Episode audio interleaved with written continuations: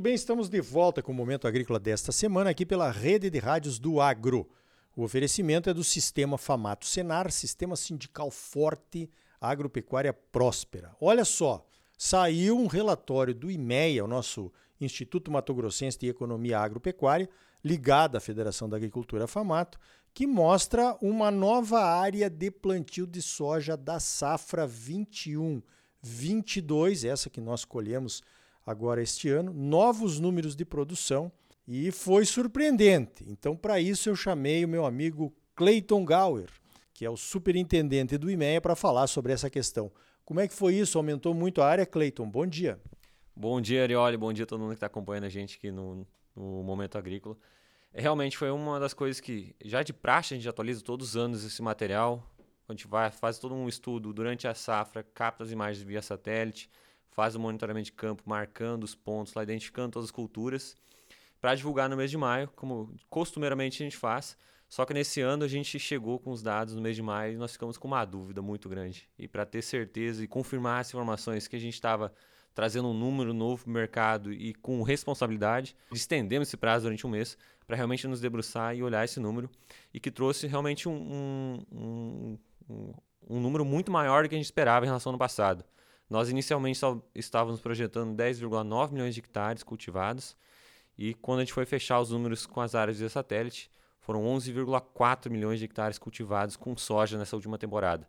Um avanço bastante expressivo, cerca de 10% em relação ao ano passado e mais de um milhão de hectares cultivados de uma safra contra a outra. Realmente um número bastante forte e os produtores mostrando esse incremento, realmente aproveitando esse desse aumento nos preços e principalmente dessa aumento de custos que não tinha acontecido todo aquele aumento e o produtor aproveitando esse melhor de margens para realmente expandir as áreas cultivadas aqui em Mato Grosso.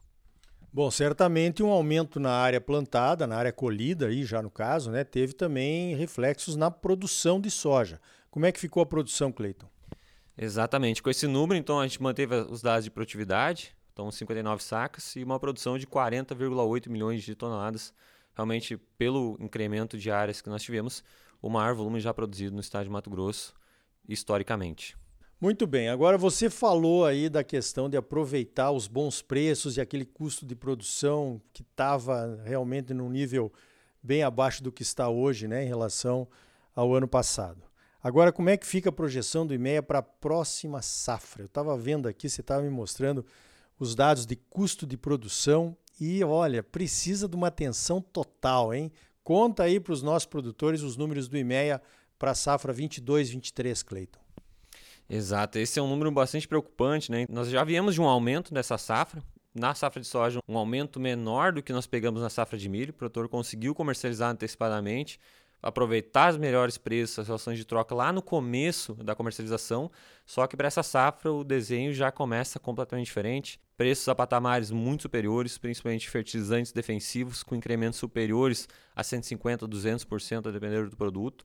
Então, realmente, quando a gente olha no custo total, a gente está falando de praticamente mais de 7, quase R$ 7.500 por hectare para fazer o pacote tecnológico, considerando todos os custos e despesas da propriedade no custo total.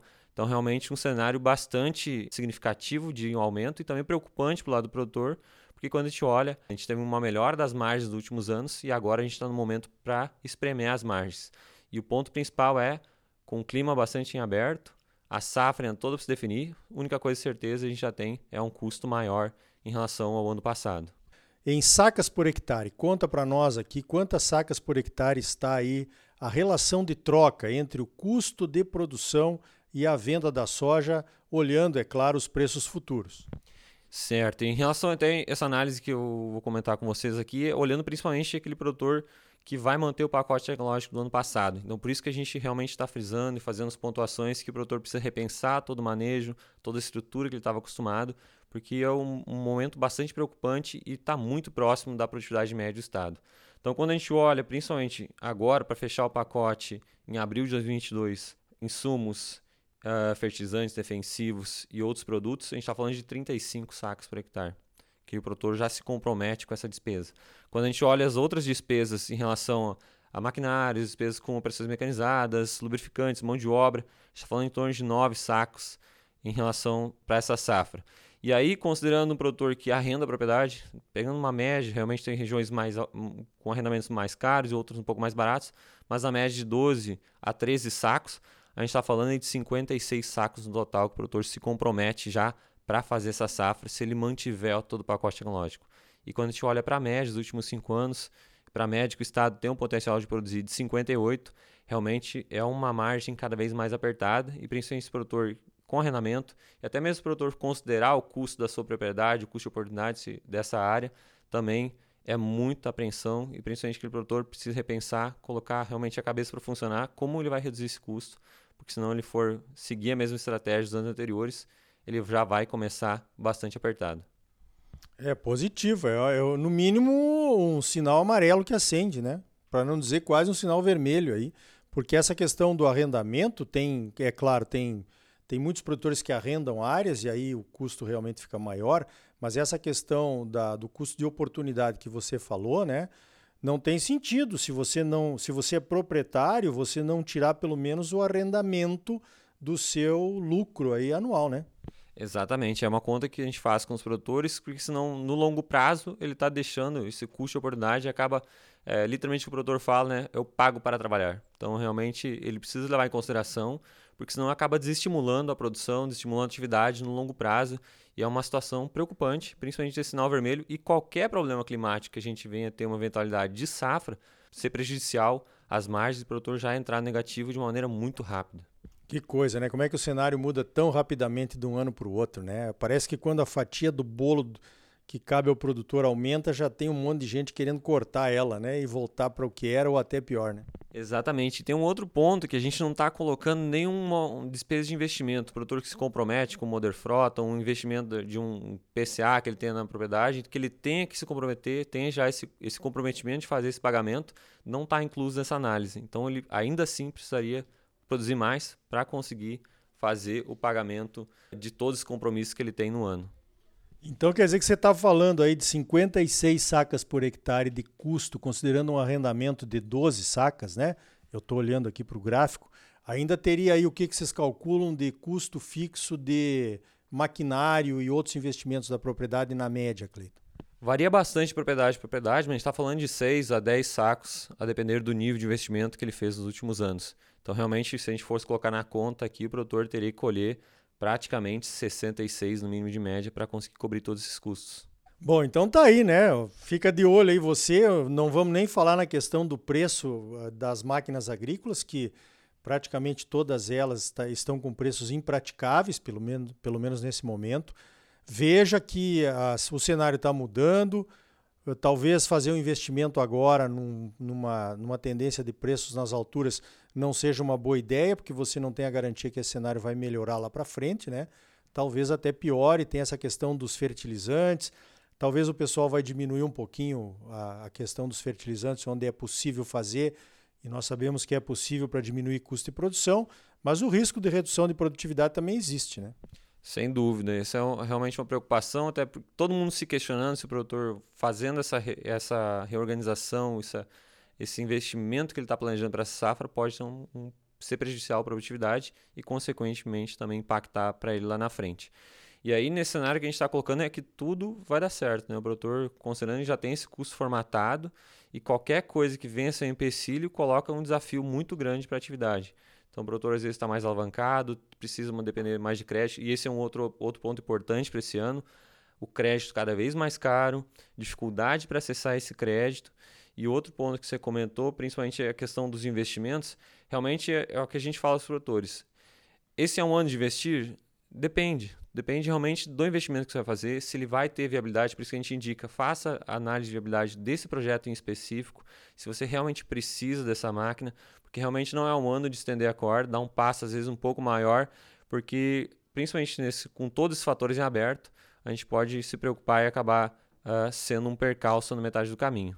Positivo. Fica o alerta, então, né, do IMEA. Tem aí os relatórios do IMEA para você acessar na página do IMEA. Vai dando uma olhada, porque realmente a coisa mudou. Agora vamos falar um pouquinho de milho, Cleiton. Temos mais uns dois minutos aqui no Momento Agrícola. Como é que está a evolução da colheita? Como é que estão as produtividades? Quais são os relatos que estão chegando aqui no IMEA? Perfeito. A gente está com até a última sexta-feira, em torno de 12, desculpa, 16% da área colhida. Então é um, um avanço considerar histórico para o momento, até porque a gente semeou muito rápido esse ano, principalmente nas primeiras áreas. Depois começou a acelerar um pouco, a gente já até espera que deva dar uma, uma segurada nesse momento até o final da colheita. Mas mesmo assim, a gente está olhando para as primeiras áreas que foram semeadas, um clima extremamente perfeito, choveu bem. Agora o detalhe é principalmente como vai vir as produtividades dessas últimas áreas que o produtor vai colher, principalmente da metade para frente, uma preocupação bastante grande. A gente já projeta realmente o impacto da produtividade, a gente está na média do estado de 103 sacas, que é uma redução em relação às perspectivas iniciais que a gente tinha, mas mesmo assim esse número ainda continua em aberto, porque muitos produtores ainda com dúvida, algumas áreas, e principalmente o estado de uma maneira geral, foi impactado de maneiras diferentes, principalmente da metade, uh, se a gente fosse dividir o estado no meio, da metade para baixo, principalmente se a gente fosse citar algumas regiões, Diamantino, Nova Mutum, até a região lá do Chapadão dos Parecidos, algumas localidades foram impactadas. A região sudeste também aqui com alguns impactos em produtividade, só que de maneira bastante heterogênea. Então, o produtor que conseguiu semear bastante cedo não teve problemas, mas aquele produtor que semeou, principalmente de metade de fevereiro para frente, acabou tendo muita falta de chuva, impactando a produtividade. Então, realmente, esse desafio agora é de acompanhar essas áreas e monitorar como que vai ser o fechamento de produtividade do Estado. Muito bem, tá? Então, informações preciosas do e-mail. O e-mail vai estar presente no nosso formato Embrapa Show também. Vai apresentar lá ferramentas que o produtor pode usar para melhorar sua gestão e manter o seu lucro, né? Que é muito importante, é, evidentemente, numa época aí de custos maiores, né? Cleiton, parabéns pelo trabalho e obrigado mais uma vez pela tua participação aqui no Momento Agrícola. Muito obrigado, Arioli. A gente fica à disposição. Nos encontramos lá no evento Famato Embrapa Show, trazendo um pouquinho do que a gente tem disponível aqui e mostrando um pouquinho do trabalho do MEI e como que o produtor pode usufruir disso, principalmente fazer suas análises e comparativos com o seu, a sua propriedade, a sua realidade, realmente para não ficar despreparado e ter informação à sua mão para tomar uma melhor decisão. Então tá aí. Custo de produção subindo, margens apertando, produtores desafiados. As ferramentas de informação do IMEA podem ajudar na tomada de decisão. Confere lá no site do IMEA, o nosso Instituto Mato Grossense de Economia Agropecuária, ligado ao sistema Famato Senar. No próximo bloco, perguntamos para o professor Leone Severo, da Sim Consult, se as cotações e os preços da soja e do milho têm limites você não vai perder esta, vai! É logo depois dos comerciais. Sistema Famato Senar. Mobilização total para garantir um agro cada vez mais forte em Mato Grosso. É bom para os produtores, mas é muito melhor para o nosso estado e para a nossa população. Não saia daí. Voltamos em seguida com mais Momento Agrícola para você.